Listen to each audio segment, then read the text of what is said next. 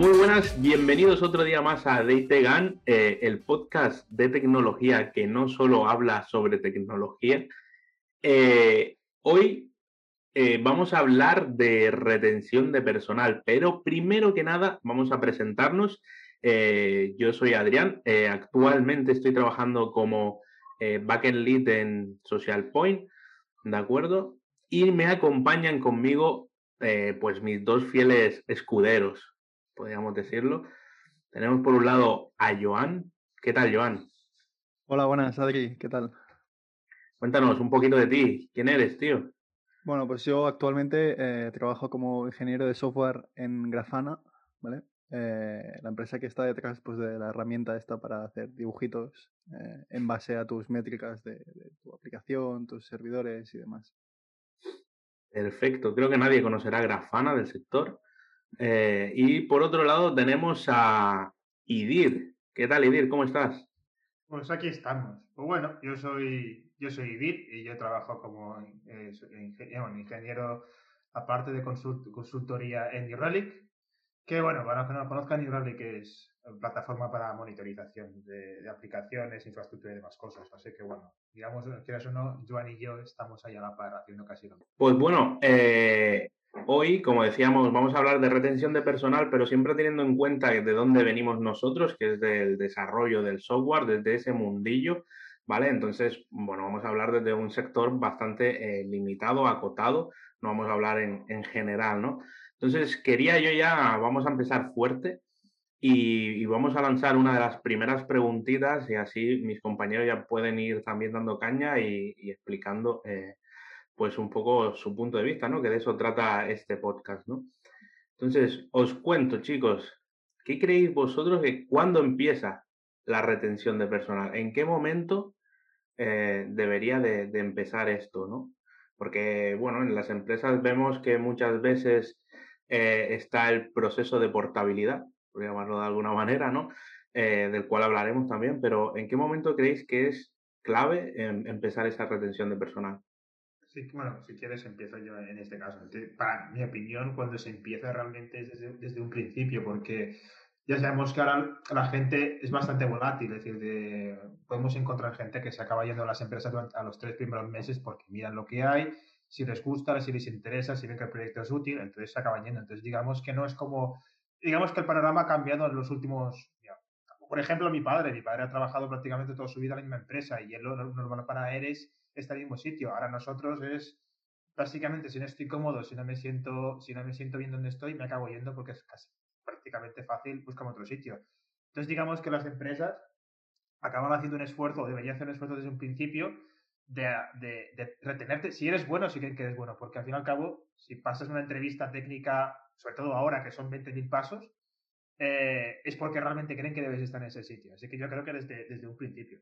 Sí, yo, eh, yo estoy de acuerdo con Idir también. O sea, creo que eh, casi diría, ¿no? desde ese primer correo que te envían, que a lo mejor no has entrado aún en la empresa, eh, pero ya estás como iniciando los pasos o te están contando cómo será un poco el onboarding, los primeros pasos que a seguir. Yo creo que incluso podríamos decir que desde ese primer correo creo que ya empieza a contar, ¿no? Porque realmente, coincidiendo completamente con lo que ha comentado Idir, o sea, creo que si en esos primeros pasos tienes como una buena primera impresión, creo que ya estás más predispuesto a, eh, digamos, ver de un modo u otro eh, las siguientes cosas, los siguientes inputs que te vayan llegando de esa empresa, ¿no?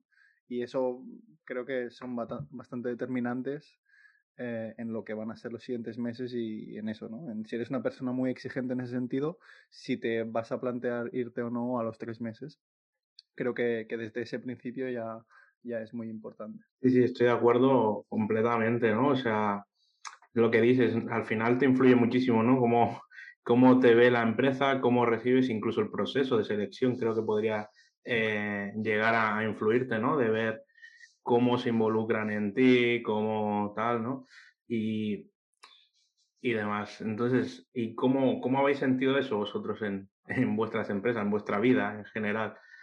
¿Creéis que ha estado acorde? Yo, por ejemplo, puedo dar mi, punto de vista. La verdad es que hasta no entrar en Social Point realmente no he visto un, unos procesos que empiecen la retención de personal tanto desde el principio, diría yo, eh, ¿vale? Sí que, sí que he tenido buen ambiente, etcétera, ¿no? De que me ha permitido continuar en la empresa y que me he sentido acogido y demás. Pero sí que es verdad que he visto muchísimo cómo cuidan el, aquí, en esta empresa, el, proceso eh, entero para que te sientas ya guay desde, desde un principio y lo cual eh, te marca mucho, como ha dicho Joan, creo yo, de vas como más motivado, ¿no? A empezar tu, tu primer día o con más seguridad, quizás. Sí, la verdad es que, la verdad es que en eso tienes, tienes razón. yo yo depende, sinceramente hay varias etapas, porque cuando, cuando empiezas a trabajar, realmente cualquier cosa te hace retenerte. Lo que el problema está en cuando ves lo que hay más allá o cuando te empiezas a meter más en el mundillo, empiezas a hablar con más gente y empiezas a ver qué hay de ahí fuera y dices, ostras, un ejemplo te voy a dar yo ahora mismo, el, el tema de cuando empezamos, bueno, cuando empecé en lo que me dijeron que cada viernes te ibas a las 3 y había formaciones todos los viernes, casi una o dos horas, si no me equivoco, Adri. Eso para mí era, ostras, para una persona que es junior, no me hace falta que me, me pusiesen un futbolín ni que me diesen comida gratis. Para mí una formación cada fin de cada viernes de dos horas explicándome cosas que no sabía ya era, wow, para mí era, era mucho más valioso que cualquier otra cosa. Es verdad que depende de cada empresa y ahora mismo también. Ahora mismo sí que me siento bastante bien valorado, me siento, eh, bueno, bastante contento por cómo lo están haciendo todo. Desde el principio eh, está bien. Y cada, digamos que cada X tiempo viendo que hay cambios dentro de la empresa que te ayudan a sentirte como que tienes que quedarte ahí. Y, al fin y al cabo, vamos a ser sinceros, no todo es en lo económico, por mucho que eh, ahora mismo los salarios están creciendo mucho, donde tú te quedas no solamente por el dinero, sino realmente si te sientes valorado y cómo te va a ayudar a ti profesionalmente a crecer. Y eso es parte de, para mí ha sido parte importante en donde estoy ahora mismo. Sí, yo creo que otra cosa importante es eh, el, el, hecho, o sea, que digamos que la empresa sepa, digamos, de algún modo gestionar bien la, las expectativas que pueda tener esa persona que entra. Eh, en el sentido en que, digamos que al final hay veces, o al menos yo he tenido la sensación a veces eh, de que digamos, todo ese tipo de cosas que considera la empresa, que efectivamente coincido con IDIR, que, que no son, no tienen por qué ser cosas estrictamente económicas, sino más de formación de carrera profesional o, otro tipo de beneficios, eh, a veces tienes un poco la sensación, o, he tenido yo en experiencias pasadas, de que parece un seguro, ¿no? Lo que, lo que te estén dando. Eh, ¿no? En esos seguros que te dicen, sí, te, si te pones enfermo te vamos a cubrir con X euros al día, eh, si te pasa no sé qué, y luego te las condiciones y dices, hostia, pero si me pongo enfermo solo me pagan una semana y solo si bajo, bajo X condiciones, ¿no? Y a veces eh, yo tenido un poco esa sensación, ¿no? Que a lo mejor de entrada para intentar atraer talento te lo venden muy bien y luego cuando estás dentro te das cuenta que dices, hostia, pero hay como muchos peras, ¿no? Entonces creo que a lo mejor sería, eh, digamos, parte de responsabilidad de la empresa de ser como coherente o realista en ese sentido, ¿no? Y de eh, no generar tanto hype a lo mejor e intentar pues que si consiguen atraer a alguien sea realmente por algo que te puedan dar, ¿no? Eh, y de ese modo creo que desde ese principio, como comentábamos antes, ya estás trabajando la retención de talento, eh, que no tanto que es prometiendo cosas que sabes que desde el principio no podrás estar, ¿no? Entonces ya sabes que la cuenta atrás para que esas personas se vayan empieza desde el primer minuto. Nos ha, pasado eso de que, y, mira, no mola que has dicho, lo de, las expectativas, porque realmente cuando, ahora prácticamente todas las empresas cuando se publicitan, cuando dicen lo de la jerarquía plana y demás cosas, o lo de horario flexible, que en el fondo algunas empresas lo que significa es cuando te, y eso lo aprendes cuando entras, y creo que viene alineado con lo que dices de expectativas. Cuando te lo dicen antes de entrar, dices, ostras, como mola, me puedo ir cuando quiera a casa, cuando acabo el trabajo, que realmente no es un trabajo de ocho horas, sino un trabajo de cuando hago la faena que me toca.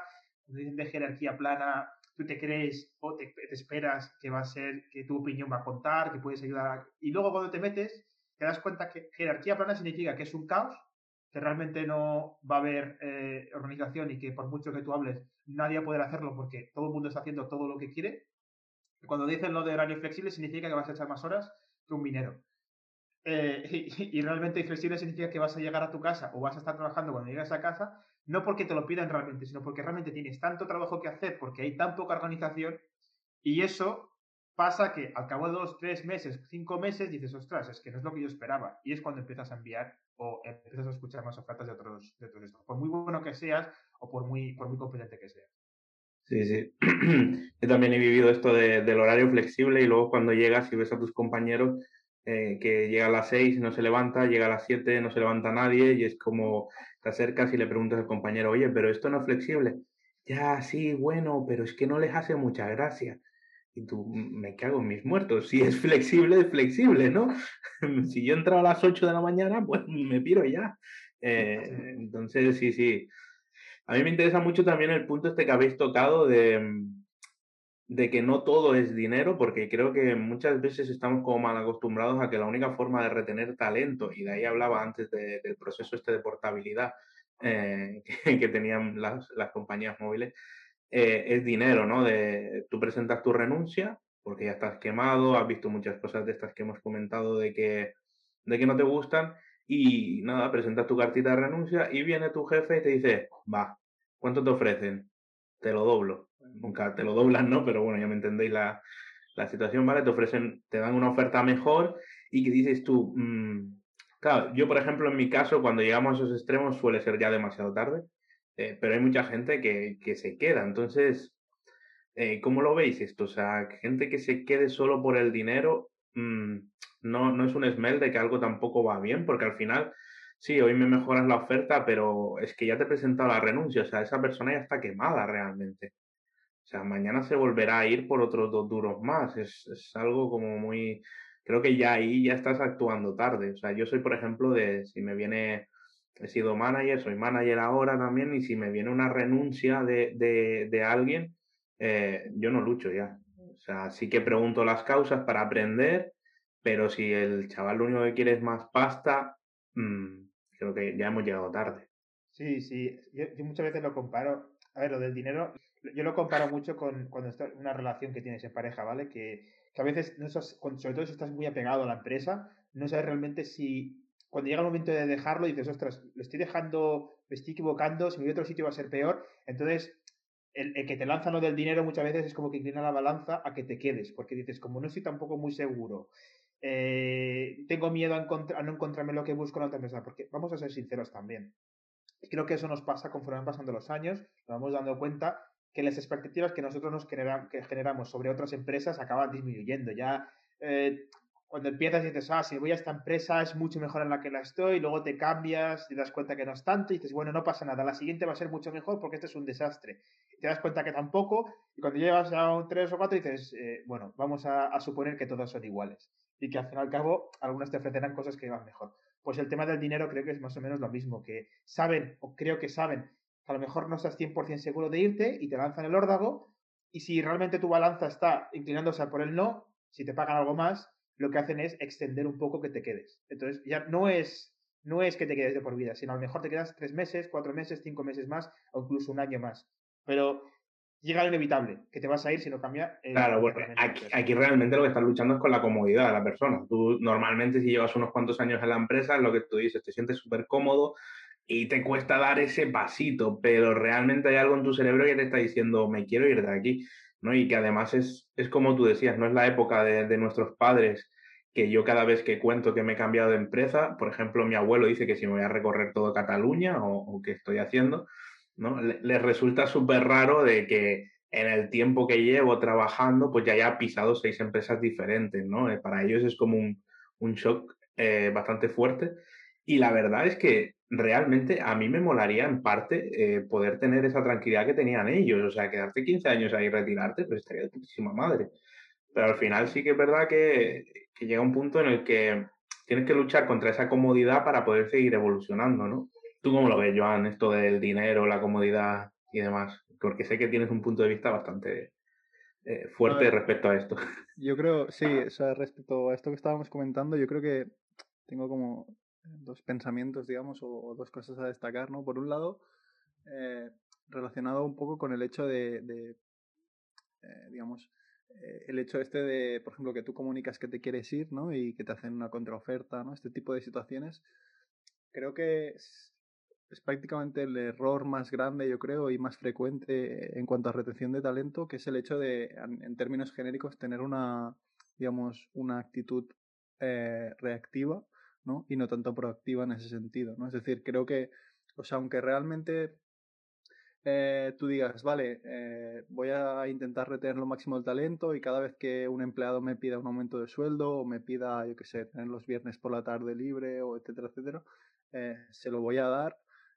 creo que incluso, o sea, si realmente lo estás trabajando todo, pues quizás ya estarías en un punto bastante bueno, pero creo que no es tanto ese el punto al que deberían intentar llegar las empresas, sino eh, es hacer ese cambio de, de, como de paradigma, ¿no? digamos, y ser más proactivo, ¿no? en el sentido en que tú realmente muestres una preocupación por tus empleados, de saber qué, qué, les ocurre, ver un poco también, pues, que coger ideas a lo mejor de otras empresas y demás, y en ese sentido como innovar, ¿no? Igual que eh, probablemente a la empresa le sea más natural el intentar en, innovar en cuanto al producto, digamos, pues eh, ser capaz también de innovar y ser proactivo en esa parte de, retener el talento desde el punto de vista de eh, pues mejorar sus condiciones y que su día a día sea mejor. ¿no? Entonces, claro, creo que es un error, ¿no? El hecho de ir siempre como, digamos, a contracorriente o, o ir como, ¿no? Como si estuviera escapando el pájaro todo el rato y lo estuvieras intentando retener. Eh, eh, creo que, que, no es una, una, buena forma de funcionar. ¿no? Es mejor crear un ecosistema donde el pajarito pues vuele libre y esté contento y no se quiera ir simplemente. Eh, y luego respecto al tema salarial, pues, pues sí, o sea, creo, creo que eh, evidentemente, como has dicho al principio del podcast, estamos hablando de un contexto muy específico. Eh, evidentemente no no es, comparable a muchos otros ámbitos profesionales, pero tenemos la suerte de que los salarios hoy en día en nuestro ámbito son bastante elevados. Entonces creo que llega un punto que sí que al principio a lo mejor puedes ir cambiando más de empresa para ir subiendo de salario y realmente pues tienes eh, incrementos sustanciales, pero llega un punto que también eh, como eh, a nivel de impuestos y demás, pues cada vez van subiendo más los, los, porcentajes y demás. Al final, digamos que tampoco son incrementos que sean muy, muy, ¿no? Que al final de mes tampoco es que digas, ¿no? Es que cobro mil euros más a, final de mes, ¿no?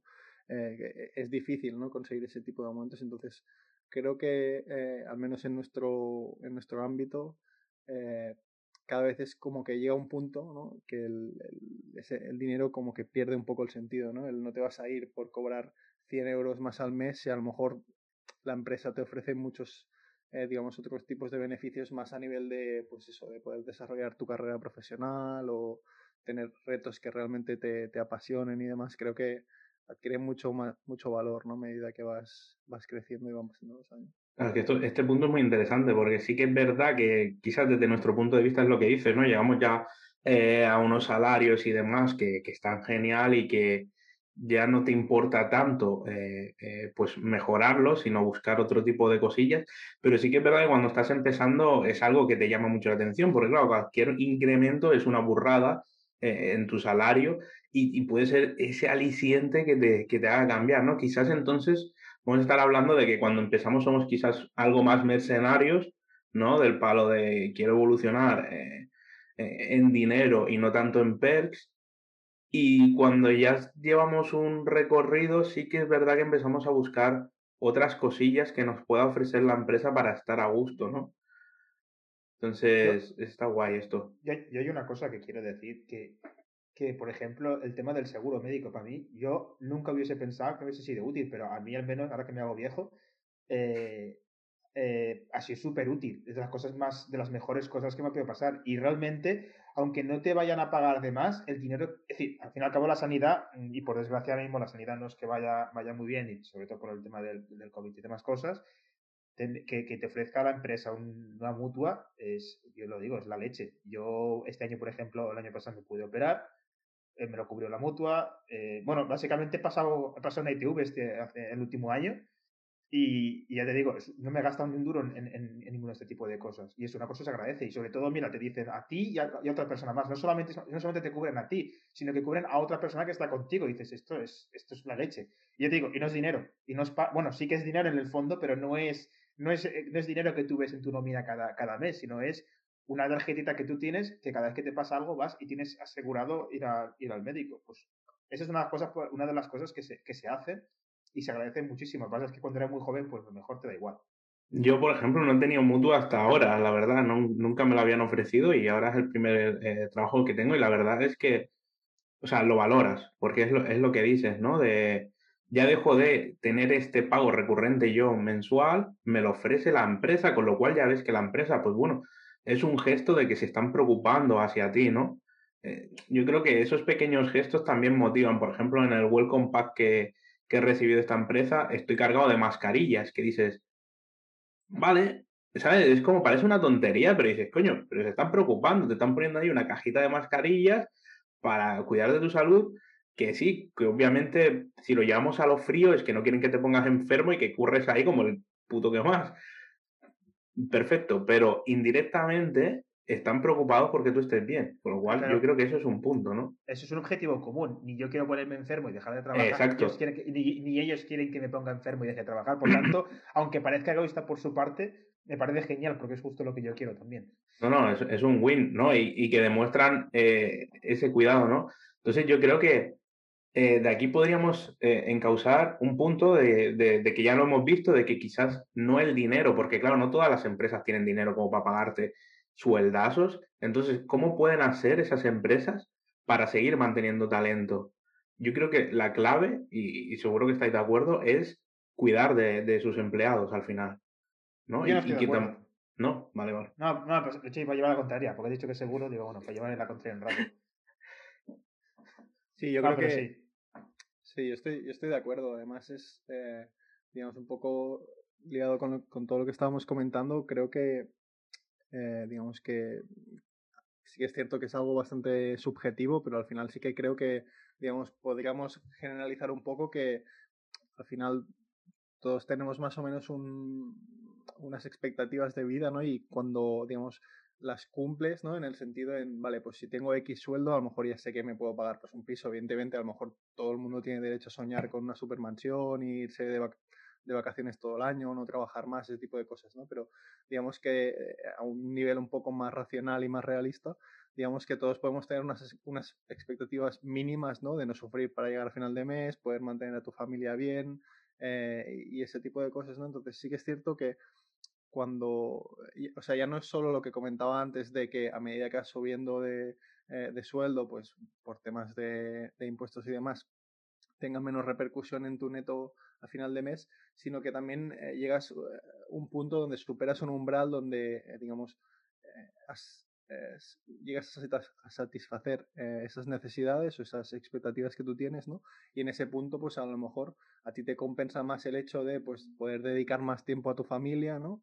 O, o, lo que sea, o si no tienes familia, pues a poder jugar a videojuegos o irte a la montaña a pasear, que no el hecho de pues cobrar un poquitín más que al final tampoco, a lo mejor, mm, si ya puedes satisfacer tus expectativas, pues a lo mejor no, esos 100 euros más al mes, me lo invento, mm, tampoco no te van a cambiar mucho, ¿no? No, no, no van a hacer que tu vida sea mucho mejor. Sin embargo, a lo mejor, pues el hecho de tener, pues lo que comentábamos antes, ¿no? Los viernes por la tarde libre, pues realmente te aportan mucho, mucho valor, ¿no?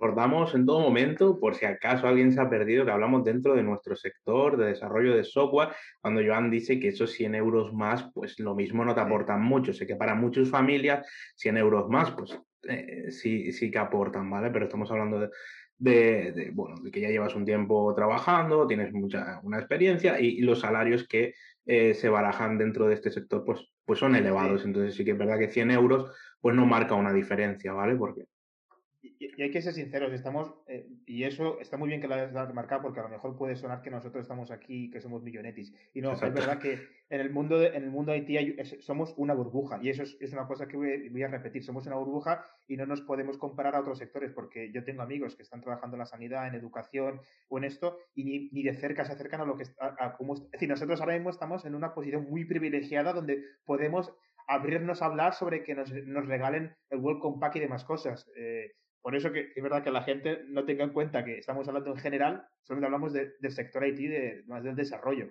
que es donde ahora mismo estamos viviendo esta, esta, esta época de, oro, que digamos. Exacto, y, ya con un bagaje, que yo me acuerdo cuando yo empecé, soñar con el sueldo que tengo ahora, yo lo veía imposible, o sea, es que ni la mitad de lo que cobro ahora, yo lo veía cercano, ¿sabes? Cuando yo, yo empecé, con lo cual ojo, pongámonos un poquito en, en, esos contextos, ¿vale? Pues una pregunta, ahora voy a soltar yo una pregunta porque es, creo que está relacionado con esto, y es, ¿Cuál es el límite? ¿En qué momento? Porque, mira, justamente hablaba con, un compañero que, trabaja en recursos humanos y me decía, es que vosotros estáis muy mimados. ¿Creéis de verdad que estamos mimados? Y siempre tenemos nuestro límite en el de... Mezclamos mucho lo de retener talento con queremos, no tenemos límites para pedir. Bueno, yo en partes... Bueno, habla, habla, dale, dale. Vale, eh, o sea, yo creo que al final... Eh, sí que es cierto que en parte no, no, tenemos límite, ¿no? Pero eh, en el sentido más, más allá, o sea, eh, digamos que es lo que, lo que comentábamos justo ahora, ¿no? Eh, a lo mejor a nivel, hay momentos donde tus preferencias cambian y lo que buscas no es salario, sino otro tipo de cosas, pero si lo englobamos todo dentro de un pack a nivel de lo que yo voy a exigir a la empresa, yo creo que sí que es cierto que es probable que no tengamos límite, ¿no? Pero creo que eso, digamos, que nace de, eh, del hecho de que, eh, digamos, hay una, eh, hay un, digamos, un desajuste entre oferta y demanda que lo que hace lo que provoca, digamos, es que haya muchas empresas que tengan mucha necesidad de unos perfiles determinados y, pues, como no hay suficiente oferta para cubrir esa demanda de las empresas, pues se generan este tipo de, de situaciones, ¿no? Creo. Eh, ¿qué querías decir? Bueno, yo eh, no lo veo del todo así. Yo creo que sí que tenemos límites, al menos yo eh, sí que lo tengo. Sí que es verdad que a medida que vas viendo, pues, dónde entran tus amigos o, demás, pues ves una serie de cosas que dices, hostia, a mí también me gustaría tenerlo, pero si te paras a pensar realmente lo que acaban buscando o lo que yo acabo buscando, ¿no? Yo tengo un hijo, bien otro en camino además, es un poco eh, simplemente esa flexibilidad eh, real horaria, ¿vale? Porque lo que hablamos hay veces que no es eh, real y que me dejen compaginar mi trabajo con mi vida privada, ¿vale? O sea, que, que tengan en cuenta de que yo no solo trabajo, de que tengo una vida y que tengo unos problemas y que a veces tengo que solucionar, ¿no? Pues llevar el niño a clase, el niño se pone malo y quiero disfrutar también ese tiempo con él. Entonces, yo simplemente cuando voy a cambiar de trabajo son eso los, los per que busco, ¿no? Y todo lo que venga a partir de ahí es un añadido para mí, eh, que está genialísimo y que lo voy a valorar eh, tremendamente, pero eh, me, o sea, no podría cambiar a otro trabajo donde no me den pues una flexibilidad horaria, donde les importa un comino mi hijo, donde les importa un comino yo, ahí yo no puedo entrar.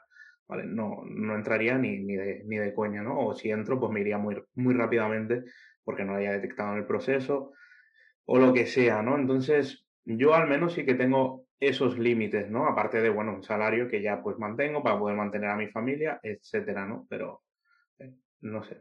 Pero, ahora, ahora quiero enfocarlo también un poco, ya no solamente los PERS, porque tienes razón, ¿eh? y llega un punto. Es verdad que es difícil porque hay empresas que dan unos, beneficios muy buenos. Yo, por ejemplo, los que tengo, dudo mucho que me los vayan a dar en otro sitio, lo tengo ya más que mentalizado. Claro, sí es verdad que es eso, que cuando te acostumbras a lo mejor a lo bueno, cambiar. Mm, pero eso está guay porque es parte quizás de la retención de talento, o sea, te ha hecho estar tan cómodo que decir, mierda, es que, uff, tengo esto aquí, como lo pierda, pues no, no me hace gracia, ¿sabes? Llega un punto que llega un punto que dices mira eh, voy a perderlo si voy a otro sitio porque lo que me están dando aquí es exageradamente bueno y métete en la cabeza que si vas a otro sitio lo tienes que compensar de otra manera o estar contento pero yo querría bueno los peques están muy bien pero querría también enfocarme un poco en el tema de cómo te pueden retener a nivel de proyectos también porque yo uno de los problemas que he tenido personalmente muchas veces y creo que Adrián esto ya lo, lo ha visto es crecimiento a nivel de proyecto que tú empiezas a hacer algo te parece mucho en un principio,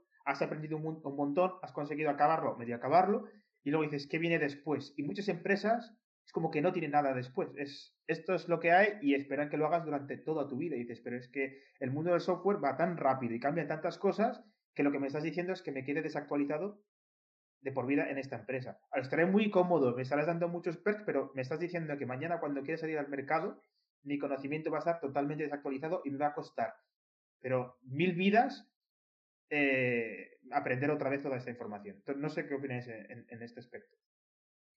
Sí, estoy de acuerdo ¿eh? con este punto bastante, porque sí que me lo he encontrado de. Eh, vamos a no. A, que no parece, no sé cómo explicar esto sin parecer chulo, pero sí que es verdad que llegas un momento en las empresas que quizás si esa empresa no quiere evolucionar mucho más a nivel de, de software, ¿no? Que es lo que hacemos y demás, tocas techo y dices, vale, ¿y, qué hago yo ahora? porque es lo que tú dices, ¿no? Si, ¿Y si mañana me echan? ¿Y si mañana cierra la empresa? ¿Y si, y si mil cosas, ¿no? De, por desgracia, nuestro sector lo estamos vendiendo súper guay, guay, cuánto cobramos, cuánto no sé qué, pero es que evoluciona a una velocidad que da puto miedo. O sea, perderte un mes estancado en hacer una cosa es que no estás aprendiendo otra, que es la que están usando todo Dios y la que te van a pedir cuando mañana empiezas a buscar trabajo. Entonces, es un drama, o sea, sí que es verdad lo que dices y creo que, por ejemplo, en mi caso ha sido muchas veces el detonante para cambiar de trabajo, decir, vale, yo aquí me siento estancado, he llegado a una comodidad espasmosa a nivel de, de, desarrollo, me siento demasiado cómodo, necesito eh, ese reto, ¿no? Eh, ver cómo evolucionar. Sí que es verdad que ahora en mi caso eso pasa un poco más a segundo plano, soy manager, con lo cual lo que puedo aspirar es a tocar algún book de vez en cuando, pero, pero sí que lo he vivido eh, como developer, ¿no? Durante toda mi vida de mm, cómo hacer entender esto también a la empresa de, oye, eh, necesitamos evolucionar, la gente necesita evolucionar, tenemos que hacer este cambio de paradigma de, de, alguna manera y no todas las empresas están dispuestas a ello porque también es, un, es una inversión de dinero, ¿no? ¿Cómo, cómo lo has vivido tú, Johan? Eh, sí, o sea, no, no, tengo, no tengo mucho más que añadir. O sea, sería un poco repetir eh, lo que habéis comentado. Yo estoy de acuerdo también que al final, digamos que muchas veces es cierto que, que ese aspecto es, es, el detonante, ¿no? O el que te hace eh, comenzar a preocuparte por, por buscar qué, qué, alternativas tienes fuera, más allá de, de perks, salario y demás. Sí, sí, estoy de acuerdo. Y, y hubo, a mí hubo una cosa que me, que me di cuenta, fue no voy a decir el sitio, pero fue donde hubo ese, esa explosión de Docker, de, de la, el, uso de tecnología Docker, que era, que era súper importante, y me di cuenta que la empresa que estaban decían, no, no, eso, eso no, nosotros seguimos usando máquinas virtuales, eh, seguimos usando eh, eh, nuestros, bueno, básicamente la tecnología, la, tecnología que hasta ahora se había usado, y yo dije, pero la leche, si es que por todos lados los correos que recibo de marketing de otras empresas es todo Docker, meetups de Docker, todo Docker, y, y yo aún dándole a, a, Docker Build porque era lo único que sabía hacer. Y yo dije, ostras, es que me estoy, me estoy perdiendo. Y me acuerdo que tuve la reunión con el CTO y se lo expliqué. Le dije, oye, esto es lo que yo estoy viendo. Y me dijo, es que ahora mismo la empresa, que es lo que está diciendo Adri, eh, la empresa ahora mismo no puede hacer ese, hacer ese esfuerzo era, era básicamente eso, que yo, yo me di cuenta personalmente que por mucho que, por muy a gusto que estaba la empresa, me acabé yendo, pero fue, incluso el me lo dijo, ¿eh? Me dice, aquí no vas a poder aprenderlo, así que entendería. Y cuando me fui, ni, ni contraoferta ni nada, me dijo, entiendo que te vas por esta razón. Yo estuve súper seguro que me iba por esa razón y me, me acabé yendo. Y era, y yo te digo, no cobraba mal, estaba súper a gusto, tenía muchos amigos en la empresa, pero dices, es que como siga aquí, en un año eh, me va a costar, voy a tener que hacer otros cuatro años de carrera para poder actualizarme. Entonces, relacionado con esto, creo que estaría guay, ¿no? De estos, relacionarlo otra vez con perks. Quizás eh, no todas las empresas invierten en, formación. No invierten en formación que a lo mejor pues dices, mira, mm, yo no voy a actualizar mi software hasta ahí porque me supone un coste impresionante. Lo puedo entender, en el caso de Docker no, pero en otros, eh, en otros ámbitos eh, quizás sí. ¿Vale? O sea, no voy a cambiar de tecnología, uso PHP, ¿vale? Ahora está de moda Go, Kotlin o lo que sea, no voy a cambiar toda mi tecnología eh, hacia allí, eso es obvio, ¿vale?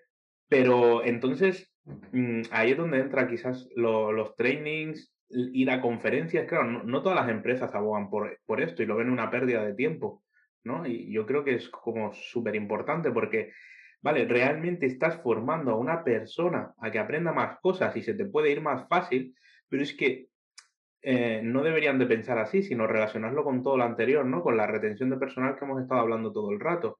O sea, tienes que hacer que esa persona pues está a gusto y una de esas cosas es, pues lo que comentas, ¿no? Mejorar, ¿no? Yo, yo, he estado en empresas que, madre mía, para ir a una conferencia eh, tenías que una burocracia del copón y si no te lo ponías tú el día de vacaciones y demás, y es como, tío, es un win para ambos que yo vaya para allá. Y no lo ven. Yo te, yo te digo una cosa, a mí a día de hoy me, incluso me obligan a estudiar. Sí, parte de, parte de mi, es decir, me obligan a cogerme días de vacaciones, bueno, vacaciones no, pero días de trabajo en los cuales no trabajo, que me obligan a, a, a formarme. Y eso es una cosa, a ver, no me gusta que me obliguen las cosas, pero bueno, al fin y al cabo entiendo que es eh, tiempo que me dicen, oye, te dejamos la empresa, X tiempo que tu trabajo va a ser formarte. Es decir, es parte de tu trabajo. Y eso es, es una cosa que a mí realmente me gusta. Sí, yo creo que, o sea, estoy de acuerdo. Lo que pasa que tengo, tengo un pequeño pero, ¿no? Eh, digamos, en todo esto, porque creo que también, mm, ligado con lo que comentábamos antes de, de los perks y, y, de también un poco el hecho de si tenemos límite o no, si cada vez pedimos más o no, eh, que creo que es el aspecto de que a lo mejor sí que, y, creo que hay mucha, digamos, se ha comentado mucho esto en redes sociales, en Twitter y demás sobre, sobre este aspecto, que es el hecho de que a lo mejor sí que es cierto que hemos desvirtuado un poco cuál es la finalidad al final del training o de una conferencia o de una, ¿no? Ese tipo de cosas, ¿no? Que al, final, en algunos aspectos, no, no quiero generalizar, no quiero decir que siempre el training está mal o siempre las conferencias están mal, pero sí que creo que se, se ha desvirtuado un poco en el sentido en que se ha convertido más como el, ah, pues mira, voy a irme tres o cuatro días fuera, voy a aprovechar para irme, pues para que la empresa me pague un viajito a Estados Unidos, eh, y ahí aprovechar, pues a ir a hacer unas cervecitas, lo que sea, ¿no? Para hacer, eh, digamos, tener más un, un beneficio diferente que no tanto el hecho estrictamente de voy a formarme para ser mejor profesional y poder aportar más valor a, la empresa. ¿no? Ese sería para mí el, único o el pequeño pero en, en, lo que estábamos comentando. Pero bueno, sí que es cierto que al final, o sea, yo creo que debería ser, digamos, una de las máximas prioridades de la empresa el decir, eh, digamos, en base a mi producto, a lo que yo ofrezca y a las tecnologías que yo tenga, ver qué necesito o qué necesito que tengan mis empleados para hacer que mi empresa sea mejor, es decir, para que sea más productiva, para poder ofrecer un mejor producto, etcétera, y preocuparse porque la empresa, eh, perdón, porque los empleados de, de, los empleados de la propia empresa eh, adquieran esas capacidades y cualidades eh, para hacer realmente efectiva esa, esa mejora ¿no? de la empresa como, como en su conjunto. O sea que sí, en ese aspecto sí que creo que es súper fundamental y que creo que eh, muchas veces se olvida, ¿no? O, o, incluso lo que comentábamos, creo que hay empresas eh, que lo ven eh, respecto al punto que decía antes, es decir, vale, yo te voy a dar conferencias, te voy a dar no sé qué, pero lo ven solo como estrictamente como un perk más, igual que te puedo dar, pues yo qué sé, más días de vacaciones o, o yo qué sé, ¿no? Cosas como más suplementarias o más complementarias. Que no tanto el hecho de verlo como algo que realmente se puede buscar, digamos, eh, la unión entre, eh, digamos, el interés de la empresa y el interés del empleado para que, digamos, esas, haya como esas sinergias para que beneficie al conjunto, ¿no? Creo que a veces se, se olvida como ese objetivo y se enfoca desde un punto de vista equivocado.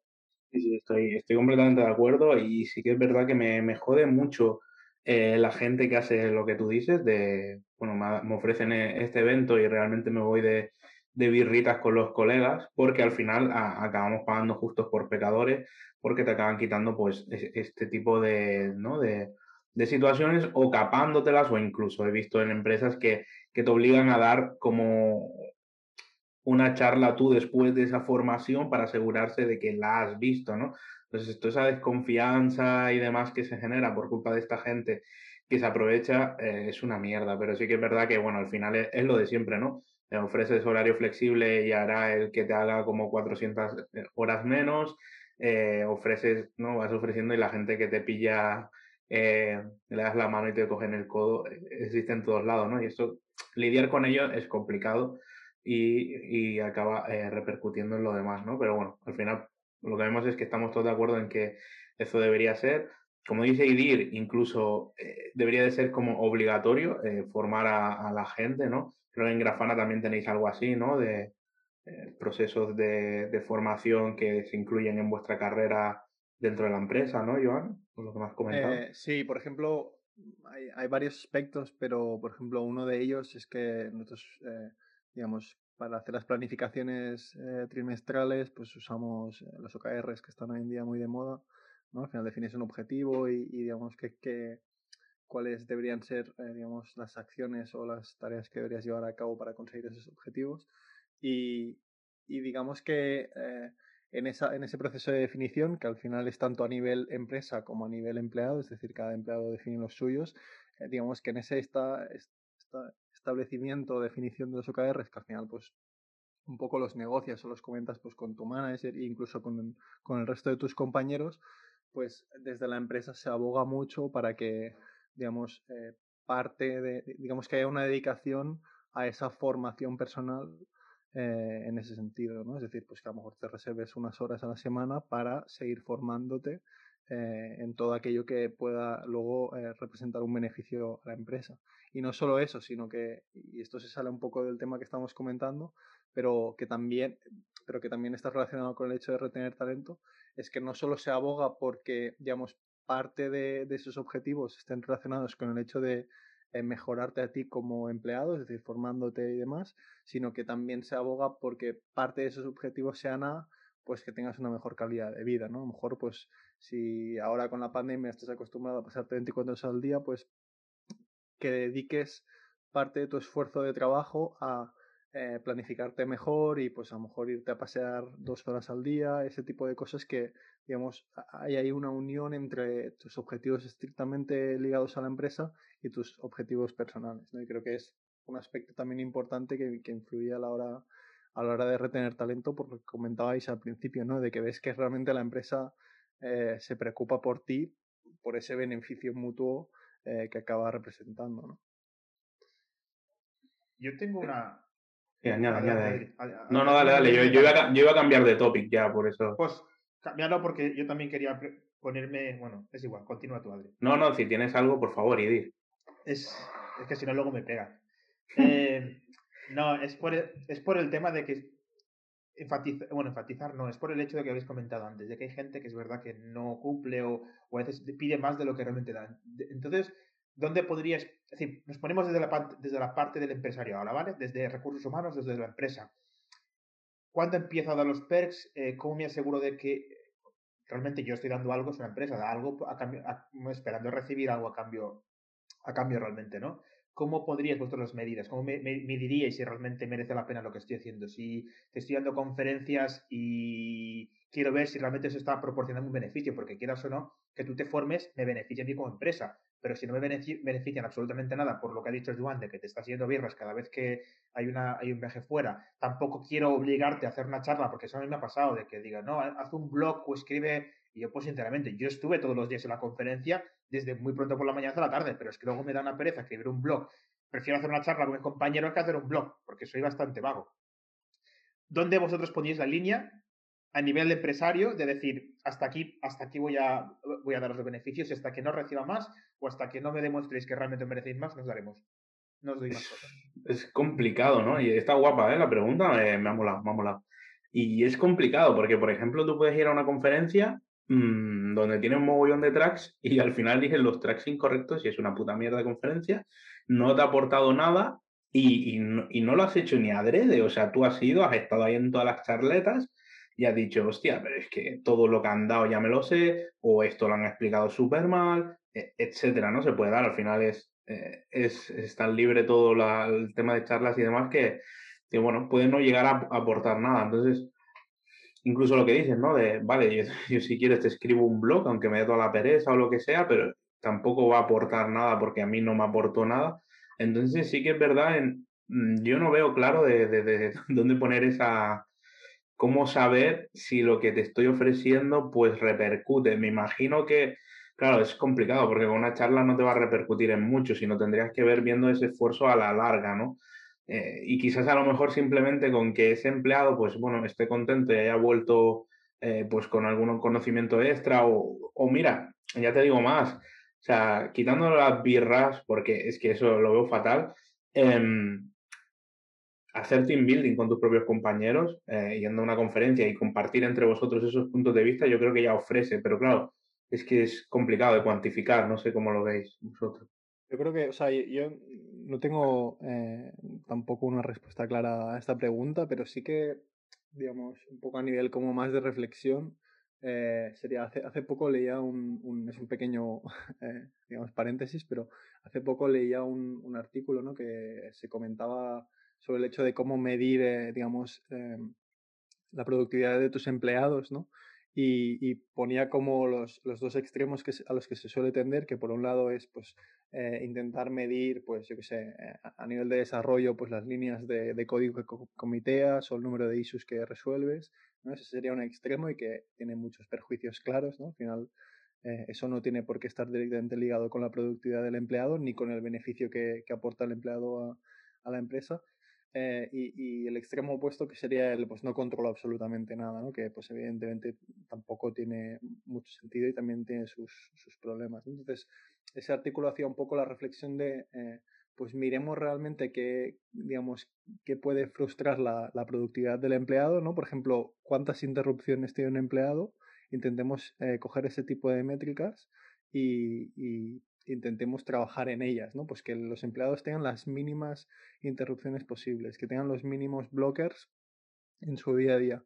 Eh, entonces, yo digamos lo que, lo que me gustaría o como mi conclusión para esta pregunta, como digo, no tengo una respuesta clara, pero sí que creo que se debería hacer como ese cambio de reflexión o esa reflexión en este topic de, tema de conferencias y demás. Es decir, ver cómo, digamos, qué queremos obtener eh, de ese tipo de cosas y ver cómo podemos ajustar nuestras métricas para que realmente eh, nos aporten ese valor, ¿no? Es decir, a lo mejor, pues yo qué sé, es una chorrada, pero mm, a lo mejor si yo afino, eh, digamos, a qué tipo de conferencias van a ir, pues ya puedo garantizar un mínimo, ¿no? A lo mejor yo qué sé, pues ir a una conferencia de Docker, aunque nosotros usemos Docker, pues a lo mejor realmente no es algo que desde a nivel empresa veamos que pueda sacar un beneficio claro porque es una herramienta que usamos más en su día a día, pero que tampoco no, digamos, le podemos sacar mucho beneficio, pues a lo mejor puedo decir que no vayan a conferencias de Docker y sí que puedo hacer que vayan a otro tipo de conferencias que a lo mejor sí que puede haber como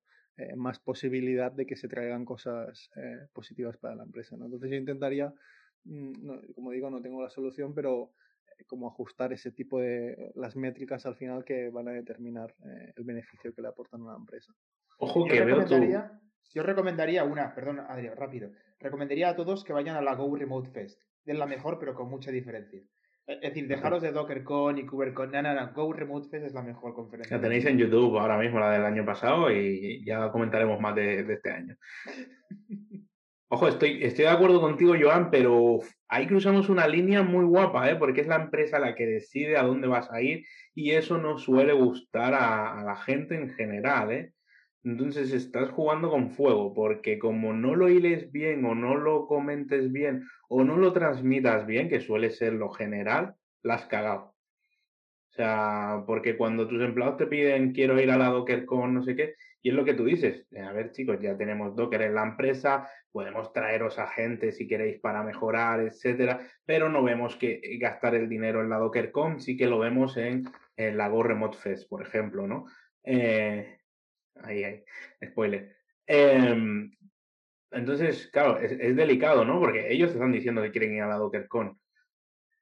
¿Qué haces ahí? Porque eh, es que puedes llegar a crear malestar, ¿no? Si vas tú definiendo como empresa hacia dónde van los tiros. Que, ojo, eh, lo veo súper lógico lo que dices y a nivel cuantificable quizás es lo mejor incluso para eh, ver, porque tú directamente dices, vale, pues prefiero que vayan a esta que explican este tipo de patrones que ha salido ahora, que está tan de moda y así me lo traigo para casa y ver cómo lo, implementamos, que algo que ya tenemos por la mano y que sé que los chicos pues simplemente van a ir a pasar un buen rato y ya está, que también está guay si, bueno, si lo tienes así como e-, ejercicio de team building, pero si lo quieres más enfocar a, formaciones, creo que lo mejor es lo que tú dices, pero que puede generar este malestar, ¿no?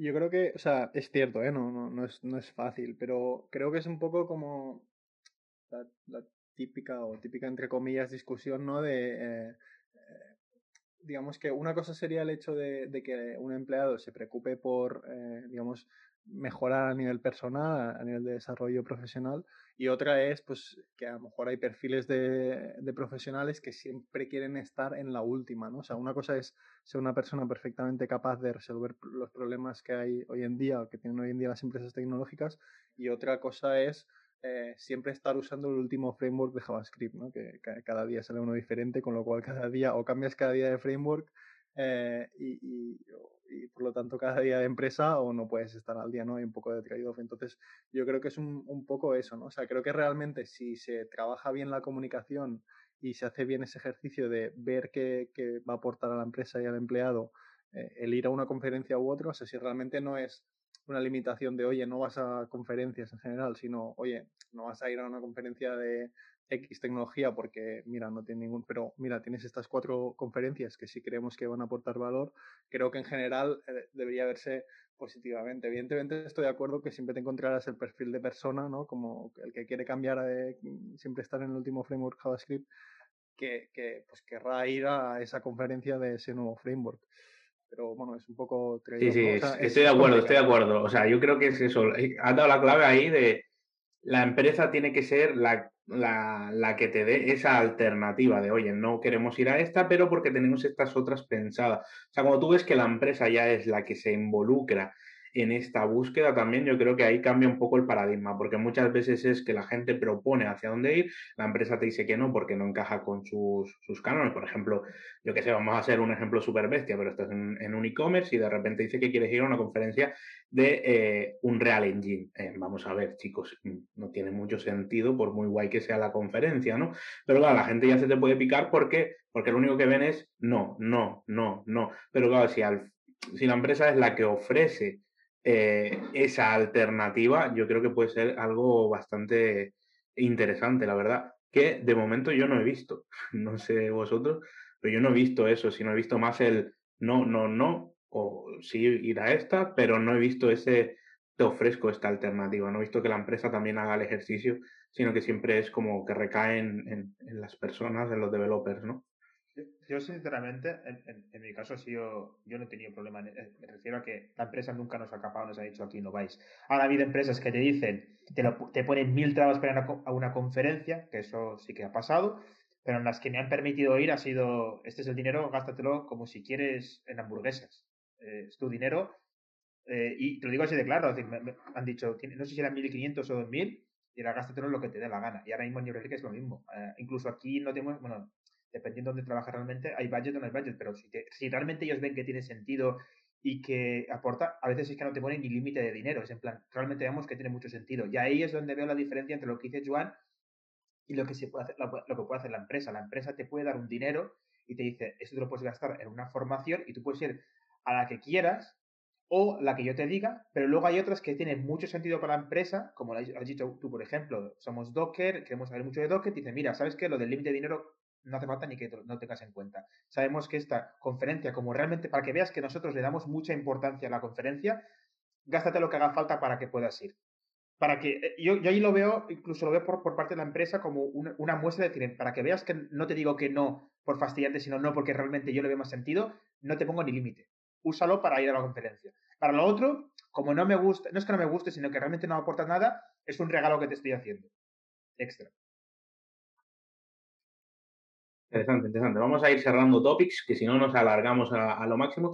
Y yo quería soltaros algo así para ir acabando. Después recapitularemos un poquito todo lo que hemos soltado, porque hemos hablado muchas cosas. Y molaría tener una foto un poco general también para los que nos estén escuchando, de si quieren intentar impulsar un poquito más mejoras en las empresas eh, en este estilo, ¿no? Que al final esto es subjetivo completamente en nuestro punto de vista y lo que nosotros hemos vivido, ¿no? Pero entonces os quería saltar otro topic y es estos beneficios o esta retención de talento, ¿creéis que tiene que ser diferente em, según cómo aporten las personas a la empresa? Es decir, si una persona es junior o más senior, etcétera, ¿creéis que mm, los tenemos que adaptar o debería ser siempre igual eh, este tema para todos? Eso duele mucho esa pregunta, ¿eh? porque realmente Claro, depende de lo que digas. Yo cuando era más junior eh, me dicen que otro tiene más... Es más, mira, voy, a... bueno, quizás los, quizás los perks no, ¿vale? Los perks creo que deberían ser los mismos. O sea, no puedes coger y decirle, no, al senior le doy 2.000 pavos para conferencia y al junior le doy 500 porque, mira, el chaval me va a ofrecer menos. Eso lo vería horroroso, ¿eh? O sea, eso, eso fuera, fuera, eso creo que queda fuera de discusión. No sé si me diréis lo contrario, pero yo lo veo más a cómo tratar de retener ese talento, eh, porque por ejemplo lo que hablamos, ¿no? Que quizás el junior le da muchísima más importancia al dinero que el senior, eh, etcétera, o tiene otros, em, otra forma de ver eh, ahora mismo el mundo que, que, que, que, el otro, ¿no? Entonces, ¿cómo lo enfocaríais esto? O sea, ¿creéis que tendría que ser diferente o, Yo, yo creo que yo, personalmente, si me preguntas mañana cómo lo haría yo, yo soy más, eh, yo soy mucho más enfocado a nivel individual. A mí me gustan los objetivos individuales, porque al fin y al cabo cada persona tiene sus propios, sus, propias metas y sus propios objetivos. Entonces yo cuando entro a una empresa lo que me gusta es que mi jefe me pregunte qué es lo que busco, por qué he entrado y qué es lo que mm, intento. Aquí, por ejemplo, donde trabajo en New York lo hacemos cada seis meses y se cumple. Realmente te preguntan, vale, ¿qué es lo que, has, lo que has cumplido a día de hoy? Bueno, el primeros seis meses de la empresa no, porque realmente no, tú no puedes decir que has cumplido porque no tienes objetivos, porque son información, pero cuando pasa el primer año te preguntan qué es lo que has hecho, qué, qué, qué objetivos has cumplido a día de hoy y cuáles quieres cumplir, porque al fin y al cabo todo depende de ti. Claro, ahí es donde se ve, se le ven las orejas al lobo. Si realmente tú estás buscando excusas para que te, para que te suban el, salario o para irte, o si realmente te interesa tu carrera profesional. Entonces, tú marcas esos objetivos y dices, yo quiero esto, esto y esto. Y si para dentro de seis meses o dentro de un año yo no lo he conseguido, entonces evaluar por qué. Ha sido porque yo no he sido capaz de hacerlo, porque no he sido realista en mis, en mis, eh, en mis, eh, expectativas o porque la empresa no me, la, no me lo ha permitido. Y ahí es cuando te das cuenta si quieres retener. Porque si la empresa lo pone todo para que tú te quedes, dado los objetivos que tú has, has mencionado, tú has listado, pero eres tú el que realmente no lo has hecho, entonces a lo mejor eh, la culpa de que te vayas no es mía. La culpa de que te vayas es que tú no tienes muy claro lo que quieres hacer. Yo te puedo asesorar y creo que tú Adri, te, habrá pasado como manager de gente que tiene muy claro lo que quiere, gente que no tiene nada claro lo que quiere, pero los que no lo tienen claro a veces tú les sugieres y como que no vienen de ellos, no están muy convencidos y se acaban yendo y dices, es que, es que no puedo hacer nada. Es decir, yo intentar realmente que te quedes porque creo que realmente eres bueno, pero es que no sé qué es lo que quieres. Entonces, yo lo llevaría mucho, para responder a tu pregunta, a lo individual. ¿Y tú, Joan, cómo lo ves? Yo, eh, justamente, o sea, cuando estabas formulando la pregunta, justamente estaba pensando en algo muy similar a lo que ha comentado Idir. O sea, creo que no es tanto una cuestión de, digamos, de si una persona es más senior o más junior, sino más un poco a nivel individual y personal de, qué expectativas tienes, ¿no? Lo que sí, lo único que sí que añadiría, y, y sé que no es fácil, ¿no? Pero creo que a veces sí que se puede hacer el esfuerzo de trabajar, es que creo que muchas veces, digamos, que en ese tipo como de negociación al final eh, hay como tabúes, ¿no? O, se habla con, a lo mejor, eh, yo creo que realmente si una persona, eh, digamos que su objetivo, digamos, o lo que él necesita para quedarse es un salario mayor, simplemente, pues porque, por lo que decíamos antes, ¿no? Porque yo quiero, mis expectativas en la vida son eh, pues poderme pagar este piso que vale este precio de alquiler y, poderme ir una vez al mes a cenar a, este restaurante y para eso necesito cobrar X al mes, eh, pues creo que deberíamos llegar a, un punto donde, digamos, este tipo de cosas se pudieran comentar y construir en base a ello, ¿no? O sea, como que realmente no, no, no tuvieras como, eh, digamos, verlo de manera negativa, ¿no? Evidentemente esto lo puedes comentar y pues a lo mejor lo, lo discutes y dices, vale, pues como empresa no nos compensa pagarte esta cantidad porque tú a la empresa consideramos que aportas esto por tus, eh, digamos, cualidades y por lo que, por lo que produces eh, y por lo tanto no te podemos subir, entonces pues de forma, digamos, eh, consensuada, pues dices, pues mira, entiendo bien que tú tienes, o sea, es perfectamente lícito tener este objetivo, pues tendrás que buscarte otra empresa que por tus cualidades y por tus capacidades te, te puedan pagar ese, ese, objetivo o a lo mejor no, a lo mejor te tienes que desarrollar más como, como profesional para llegar a eso, ¿no? Pero sí que es cierto que a veces creo que en este tipo de, como de negociaciones eh, con los managers o con el manager del CTO, ¿no? O quien sea, hay como, digamos que no se habla con total transparencia y claridad de este tipo de cosas, ¿no? Y creo que era como por añadir un punto más a lo que ha comentado Edir, que, que estoy totalmente de acuerdo, pero creo que a lo mejor se podría trabajar por el que ese tipo de, de conversaciones y negociaciones fueran más transparentes y más humanas. Estoy completamente de acuerdo y, y, lo guapo de esto es que me llevo vuestro feedback también como manager, ¿vale? Personal, eh, porque sí, sí, o sea, yo la verdad que como manager soy una persona que intento ser siempre transparente. Esto a veces gusta, a veces no gusta, porque cuando te dicen las cosas claras no gusta, cuando te cuentan las mierdas de otros sí que mola, pero entonces yo intento ser lo más humano posible también en, todo este tipo de, procesos y, y, es eso, al final es intentar que esa persona se sienta cómoda para que te hable eh, lo que tú dices sin tapujo, porque si lo único que te preocupa es el sueldo, pues oye, vamos a solucionarlo, porque si es que todo lo demás lo tienes eh, cumplido y demás y, rindes bien, estás a gusto y demás, coño, pues ¿por qué no? No, no tendría que ser un tabú el sueldo. Al final, coño, comemos, la vida evoluciona, etcétera, y, yo creo que esos tabús deberían de, ir quitándose y quizás el manager pues guiar, ¿no? Entonces creo que aquí es lo que comentáis, el manager hace mucho, en muchas empresas se le da muy poca importancia al manager, quizás eso da hasta para otro podcast, no lo sé. Eh, pero en muchas em, empresas he visto que se le da muy poca importancia a ese puesto, eh, que siempre está como a medio camino entre es un developer, pero además tiene que cuidar al equipo y demás.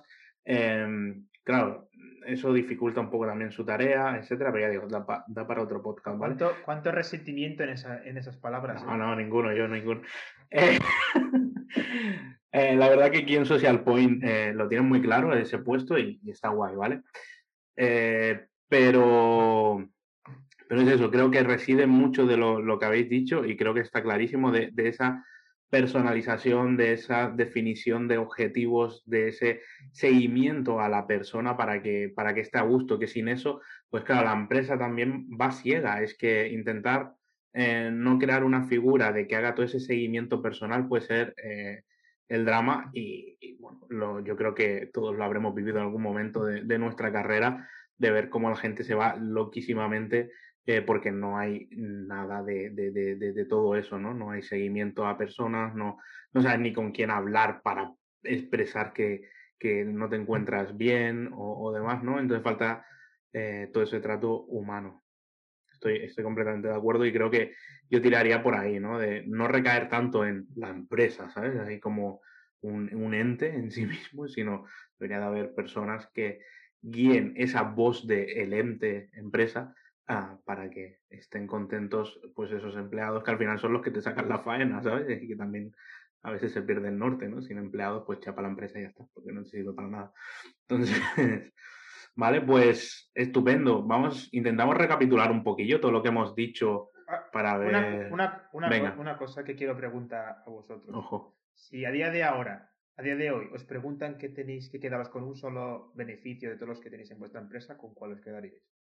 El merchandising. ¿Pegatinas? pegatinas, tío, pegatinas palmaca a tope. No, yo ya lo dije. Yo flexibilidad horaria y que me cuiden. Flexibilidad horaria pues que me, que, que me dejen ocuparme de mi hijo cuando lo necesite. ¿Tú, Joan? Eh, yo flexibilidad horaria. O sea, el hecho de, de, tener una flexibilidad horaria real, es decir, que pueda, pues sí, eso, ¿no? Cualquier necesidad, sea el hijo, sea el médico, sea, y que sea realmente una flexibilidad eh, real en ese sentido, ¿no? Porque hoy en día la flexibilidad está en todas las ofertas, pero que sea real eh, está en muy pocas empresas. Eh, pues para mí es uno de los perks más importantes para esa eh, en ese sentido. Yo, igual. La verdad es que la verdad es que estoy igual con vosotros. La flexibilidad horaria, la real, la de yo eh, básicamente hago el trabajo que me toca y mientras haga el trabajo que me toca me dejáis hacer lo que quiero, que entiendo que en otros sectores lo permiten, ¿eh? que bueno, hay sectores en los que tienes que estar a ciertas horas y demás, pero los que podemos, para mí definitivamente es el PER que más me quedaría. Que me quedaría. Sí, y, incluso diría más, es decir, ya no, no, ha dicho uno, ha dicho uno. No, ya, ya. pero era, era por también como aclarar un poco relacionado con esto.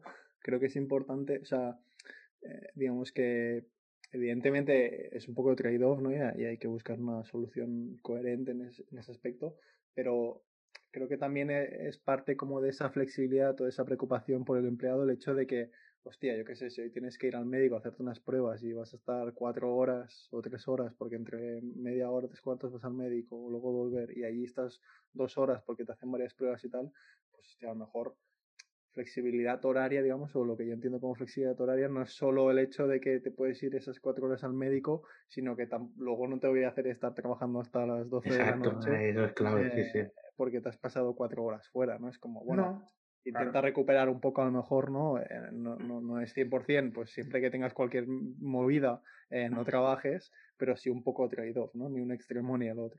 es que ese, punto, ese punto sale para, es que da también para más conversación, porque es que es, clave. O sea, al final, las empresas que te obligan a estar tus 40 horas de jornada ahí, es una tontería. O sea, vamos a ver, mm, sead realistas, echad un ojo, estáis ahí las ocho horas sentadas rindiendo a full, no, ni de coña, nadie. Entonces, es una estupidez lo, que tú dices, ¿no? De, ah, vas cuatro horas al médico, pues recuperas las cuatro horas. A ver, chaval, mientras salga lo, lo, que tenemos definido y vayamos tal, somos personas y es lo que se tiene que entender. Tenemos problemas y yo creo que esa es la clave. Entender que somos personas y tenemos problemas. Si ayudas en eso, esa gente, el día de mañana incluso, o el típico pollo de viernes que plegamos a las 3, no sé qué, y nos tenemos que quedar hasta las 8, esa gente se va a quedar. Pero es que si tú esa gente no la cuida, y se va a quedar sola, pero si tú esa gente no la cuidas, a las 6 se le va a caer el boli y a lo mejor es que ni siquiera te ha trabajado una mierda durante la jornada. O sea, eso creo que las empresas deberían de ir evolucionando, de metérselo en la cabeza, de cuidar a vuestros empleados y ellos cuidarán eh, a la empresa. Pero de otro modo es que no exijáis una mierda, porque mm, si voy al médico y me hace recuperar esas cuatro horas, no te preocupes, yo las recupero, pero mañana no me pidas nada. ¿Sabes? Sí, sí, yo eh, era más que nada por, por aclararlo un poco, ¿no? Porque al final, digamos, alguien nos puede escuchar y decir, ah, flexibilidad horaria, o, ¿sabes? Y creo que es como todo el pack o todo el conjunto, creo que es, ah. creo que es importante. A, ver, para mí, yo, voy a aclarar una cosa. Para mí no es flexibilidad, flexibilidad horaria, ya aquí ya se me pone la voz y me cabreo, porque no es flexibilidad horaria cuando te dicen entrada flexible de 9 a 10, eso no es para mí eso no es flexibilidad horaria, porque realmente eh, te, estás, diciendo que entro o a las 9.01 o a las, las 9.59, o yo qué sé, de, de 9 a 11, y salida de 4 a 6. Eso no es flexibilidad horaria. Yo te vuelvo a repetir, no todos los sectores pueden tener la flexibilidad que nosotros tenemos. Yo, por ejemplo, mi jefe, eh, yo perfectamente puedo estar sin hacer nada durante todo el día, mi jefe ni se entera, porque él ni me pregunta si estoy online o no. Es que no lo sabe. Entonces entendemos que hay sectores en los que es complicado. Soporte, por ejemplo, es súper complicado que tú hagas esa flexibilidad porque los clientes están a ciertas horas. Pero, por ejemplo, en el caso de nosotros, tres, yo soy una persona muy productiva por la noche. Por la noche no sé por qué, me acostumbré a la universidad, pero noche trabajo muchísimo. A lo mejor por la mañana no trabajo tanto, pero por la noche trabajo exagerado, porque es así. Entonces, a mí que me diga una empresa, flexibilidad horaria, pero tienes que estar a esta hora, a esta hora y a esta hora. y encima los rangos son súper pequeños, ya no son cuatro horas, sino que son de una hora o de dos horas como mucho, eso no es flexibilidad Y luego lo segundo es lo que decís vosotros, que me digas solamente los lunes, los miércoles o los viernes puedo cogerme un día para ir al médico, tampoco es flexibilidad horaria. Entonces, yo ahí sí que las empresas cuando las suelo mirar, a la que me dicen eso en la entrevista directamente, digo, bueno, decidme directamente que no, que lo que tenéis es parcial o, llamarlo de otra manera, pero no es flexibilidad, no es flexibilidad horaria. Y se aplica para ti, bueno, para los que tenéis hijos, tú un crío no lo puedes dejar en el colegio lunes, miércoles y viernes, o no le puedes dejar en el colegio cuando, es decir, tienes unos horarios en los que, en los que tienes que dejar. Y yo no soy padre, pero eh, mi padre me, me en cuidado y ellos se tenían que dejar de trabajar para dejarme o cuidarme a mí, lo hacían, independientemente de cuánto pagasen, o que, porque primero van tu familia, bueno, tus hijos y luego el resto de cosas. Así que bueno, simplemente aclarar que no todo es flexible O sea, lo, que dices es, lo que dices es verdad. Por ejemplo, nosotros en Social Point tenemos las core hours, como tú dices, o sea, no se puede entrar más allá de las 10 ni salir más allá de eh, antes de las 5, pero esto ocurre por una razón, que son pues las, típicas reuniones y demás de intentar focalizar el equipo, pero donde me gusta respecto a otras que he visto esto es que tú simplemente tienes que hablar con, tu manager y, ese tema queda resuelto, ¿sabes? Entonces, mm, es flexibilidad horaria, como dices, no de entrada, pero si tienes algún problema eh, es, free, o sea, es, lo, haces y ya está, no hay problema. Me lo han dicho claramente, eh, si tienes cualquier problema con el crío, no sé qué, primero es el crío y luego la empresa, o sea, eso está súper bien, ¿no? De, para mí es, el, punto es ese, o sea, hazlo como quieras, pero eh, fear family, ¿sabes? Primero tienes tus problemas y luego está el trabajo. Y que se diga. Es decir, a mí lo que me, gusta mucho es que se diga desde un principio, porque cuando te sueltan flexibilidad, claro, cada uno es súper subjetivo y muy abierto a esa palabra. Entonces, a mí si en una entrevista me dicen es esto, esto y esto, pues al menos ya me he creado mis propias expectativas. Pero cuando me dices flexibilidad, yo entiendo que es cuando quiera. Exacto, sí, sí, sí, eso estoy de acuerdo. A mí, por ejemplo, me fueron súper transparentes y yo fui súper transparente. Yo les dije, vale, me parece súper bien, eh, eh, estas horas que me decís, yo de normal suelo hacer esos horarios, con lo cual no tenía problema pero digo, pero mm, tengo un niño, o sea, esto puede ser volátil y eh, yo, por ejemplo, lo tengo que ir a buscar a las doce y media y, eh, ¿no? al colegio y luego ya aprovecho para comer y todo. Yo tengo ese horario bloqueado en mi calendario y nadie me pone meetings allí ni nada. O sea, Mm, con lo cual, eso es mola, ¿sabes? Porque también está después eso, ¿no? La hora de la comida, no solo puedes comer a las... Es como, vamos a ver. Entonces, guay, guay. También, también creo, ya, ya por acabar, eh, que esto ha generado un, debate nuevo.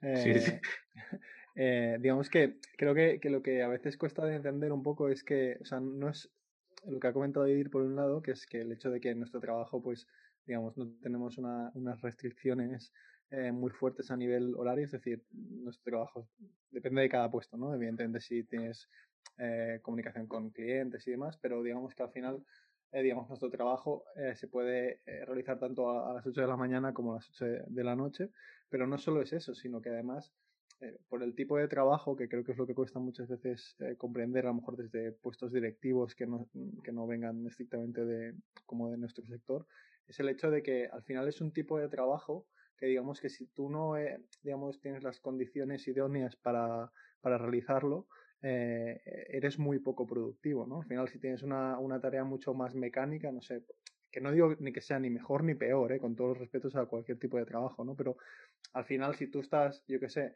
en, en, una cadena de producción o evidentemente a lo mejor eres más subjetivo a que haya un problema o algo, ¿no? Pero digamos que si es una, una faena más mecánica, eh, digamos, es mucho más fácil que al final, pues si tú estás ahí seis horas, pues son seis horas que estás produciendo. Si estás en un cajero de un súper, pues estás, digamos, esas seis horas estás atendiendo gente, digamos, y evidentemente a lo mejor estás más o menos simpático o ayudas más o menos al cliente, pero es como más difícil, ¿no? Digamos que haya como una bajada de productividad, sin embargo, nuestro trabajo al ser como más, no sé cómo decirlo, pero digamos, por el tipo de trabajo que es, eh, realmente si, si estás pensando o preocupado en otras cosas es mucho más fácil que a lo mejor aunque pongas todos tus esfuerzos en estar seis horas delante de la pantalla, a lo mejor esas seis horas se traducen en nada, ¿no? Porque te atascas en un problema y no encuentres la solución y a lo mejor es luego cuando ya estás con tu hijo, que ya estás como feliz, despreocupado, ya sabes que él está bien, que a lo mejor se te ilumina y dices, hostia, si lo que la solución a ese problema que he estado seis horas sin producir absolutamente nada porque estaba atascado,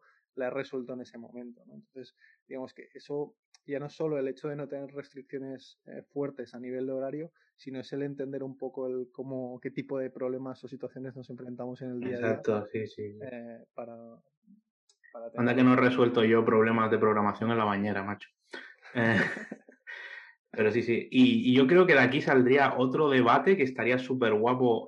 lo vamos a tomar nota, creo yo, para otro podcast, que sería el trabajo asíncrono, que seguro que ahí Joan lo ha disfrutado además y, nos puede echar un cable, porque es lo que comentas, o sea, mm, también si la empresa no tiene las, mm, las herramientas para trabajar asíncronamente, tampoco te puedo ofrecer fácilmente esa flexibilidad horaria porque te necesito allí con el resto de tus compañeros.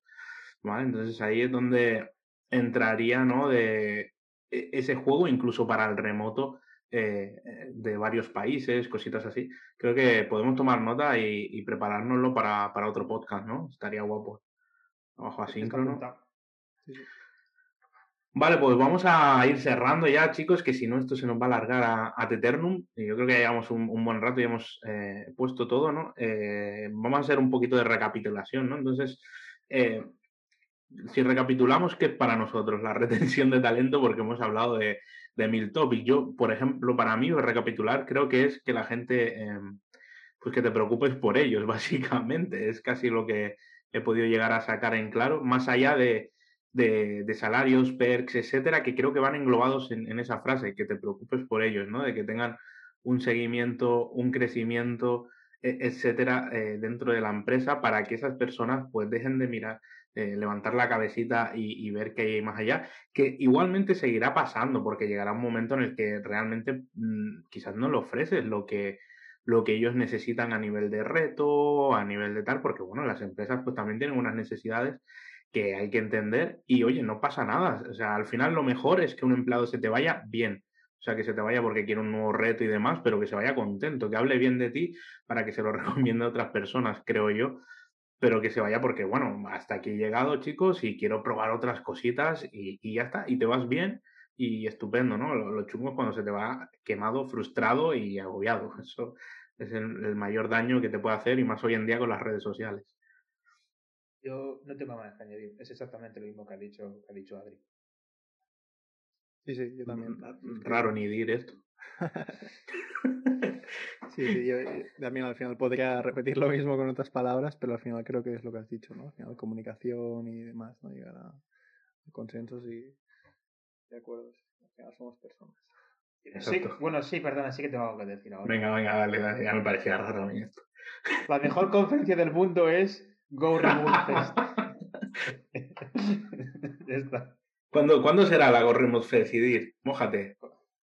¿Yo? Eh, ¿Pero lo digo de verdad o, o, No o sé, hago no sé. como que no lo sé? No sé, bueno, en verdad no lo sabemos todavía. A día de hoy que estamos grabando el podcast, ¿qué día es hoy cuando estamos grabando? 28 de febrero, ojito, ¿eh?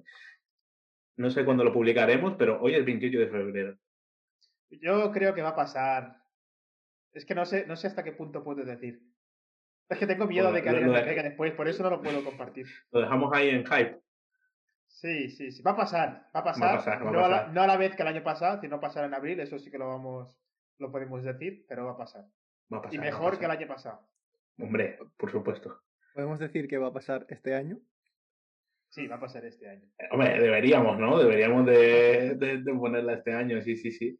Pero, pero una cosa, la gente sabe lo que es la Go Remote Fest, ¿o ¿no?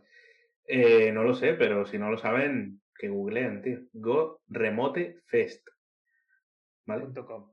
punto com. Todo viene de- del lenguaje de programación Go, porque Joan y yo llevamos la comunidad de frenos Go y hemos metido a este chavalín en, en medio de todo el meollo. Y bueno, y al final salió Itegan y otro día os contamos toda la historia, ¿vale? Pero Hostia, pues mira, otro día podemos hablar sobre cómo... Mira, podríamos hablar de varias cosas, pero eh, bueno, ya, ya lo explicaré. Vamos a, vamos a dejarlo aquí. Pero voy a hablar de Chernobyl, pero me voy a callar.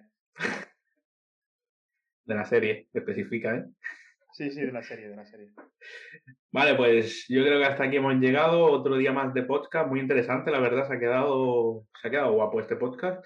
Eh, bueno, no sé, al menos a, nuestro entender, ya, ya dejaréis vosotros los comentarios. Eh, recordad que, bueno, nos podéis seguir desde, desde donde estéis ahora mismo, obviamente, escuchándolo. Y estamos en, ¿dónde estamos? Edir, Evox, Spotify, Estamos en todos lados, sí. tal cual. Busca donde busque, lo, lo vas a encontrar. Y, y vamos, a, vamos a tener un cuarto participante. Bueno, ha aparecido ya un par de veces hoy. Eh, es la garrafa de Juan. Y ya, bueno, algún día publicaremos una foto de la, de la garrafa de Juan como participante de nuestro podcast. Pero sí, estamos en todos lados. Buscadnos. Perfecto, pues nada, lo dejamos aquí y nos vemos en el próximo podcast, ¿no? Hasta luego. Hasta luego, chicos.